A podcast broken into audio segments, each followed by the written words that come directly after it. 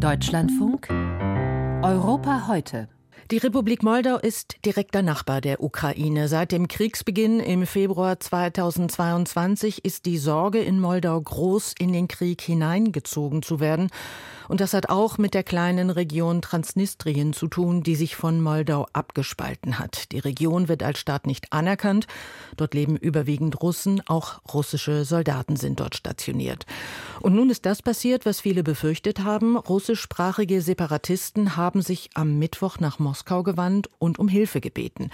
Die russische Regierung wird in einer Resolution darum gebeten, Zitat, Maßnahmen einzuleiten, um Transnistrien angesichts des zunehmenden Drucks aus Moldau zu verteidigen. Zitat Ende. Was folgt auf diese Bitte? Liefert sie Wladimir Putin einen Anlass, seine Machtansprüche weiter auszuweiten? Und worauf stellt sich die Republik Moldau jetzt ein? Reimer Wagner leitet das Büro der Friedrich-Naumann-Stiftung für Moldau und für Rumänien. Und mit ihm kann ich jetzt auf diese neue Entwicklung in der Region schauen. Guten Morgen, Herr Wagner. Guten Morgen. Herr Wagner, wie fallen denn die ersten Reaktionen der Regierung Moldaus aus? Nun, äh, die Reaktionen waren schon vor diesem äh, sogenannten siebten Kongress eher beschwichtigend. Es gibt ja im äh, Rahmen der moldauischen Regierung ein politisches Büro für Wiedereingliederung Transnistriens in, in die Moldau. Die wird von einem Vizepremier, von Oleg Serebrian, übrigens der ehemalige Botschafter der Moldau in, in Berlin, äh, geleitet. Und von dort hieß es schon vorher, dass äh, in Bezug auf die Organisation der Veranstaltung und die Spekulationen in der Öffentlichkeit, dass es keinen Grund zur Annahme gibt, dass sich die Situation in der Region verschlechtern könnte.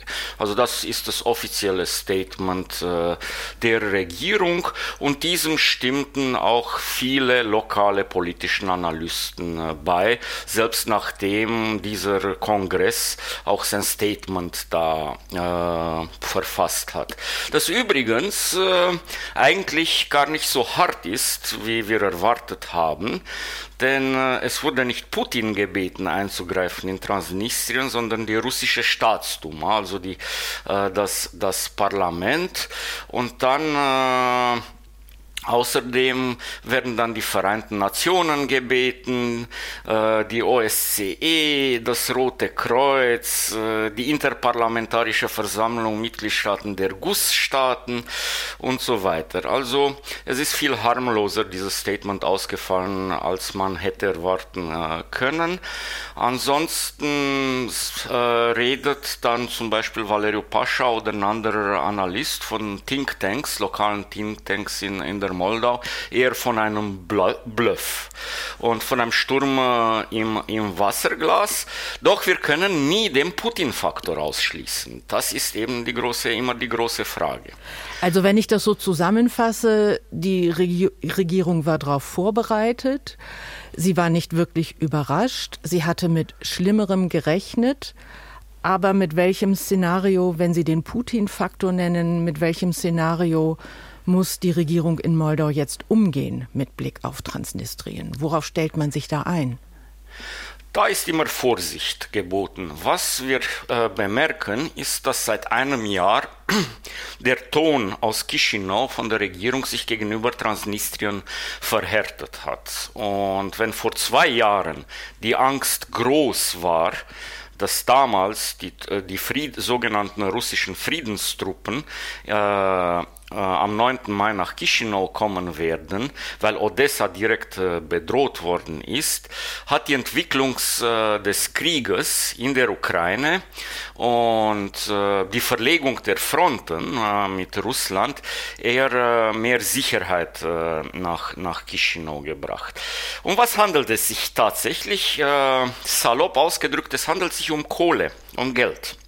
Nämlich äh, die Regierung in Chisinau verlangt äh, von der selbsternannten Regierung in Transnistrien, die übrigens ja selbst von Russland gar nicht noch anerkannt ist, äh, offiziell, äh, dass die Mehrwertsteuereinnahmen nach äh, Chisinau in die Moldau fließen und nicht nach Transnistrien.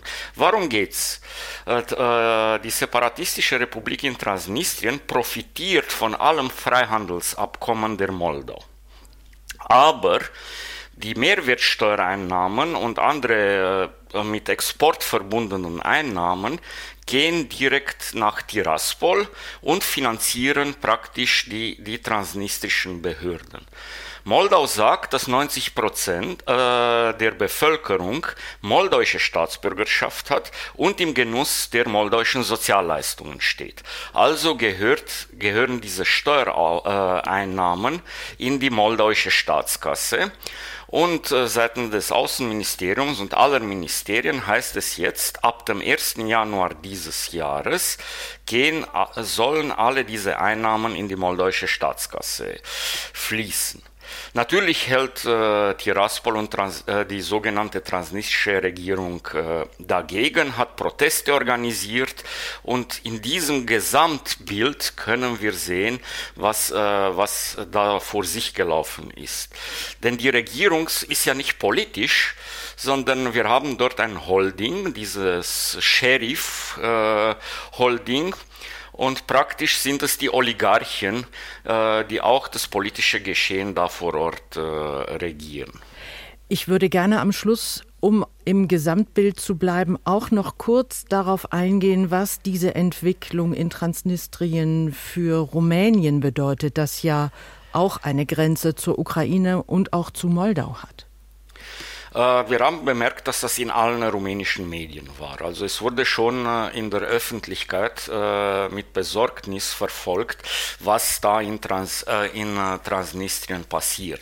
Rumänien sieht sich ja als Bruderstadt der Moldau Offiziell wird ja sowohl in Moldau als auch in Rumänien Rumänisch gesprochen und sieht sich auch als der Staat an, der der Moldau verhelfen soll, in die Europäische Union aufgenommen zu werden und dass der ganze Integrationsprozess von Rumänien begleitet wird. Äh, was wir auch bemerkt haben während der Energiekrise in der Moldau, Russland hat ja irgendwann mal Moldau von, vom Gas äh, äh, von der Gasleitung äh, weggenommen, ist, dass Rumänien auch eine äh, energetische Unabhängigkeit der Moldau sichert, sowohl über Stromlieferungen als auch über, über Gas, äh, Gaslieferungen. Besten Dank, Herr Wagner. Wir müssen leider zum Ende kommen. Das war Reimer Wagner, Leiter des Büros der Friedrich-Naumann-Stiftung für Moldau und Rumänien.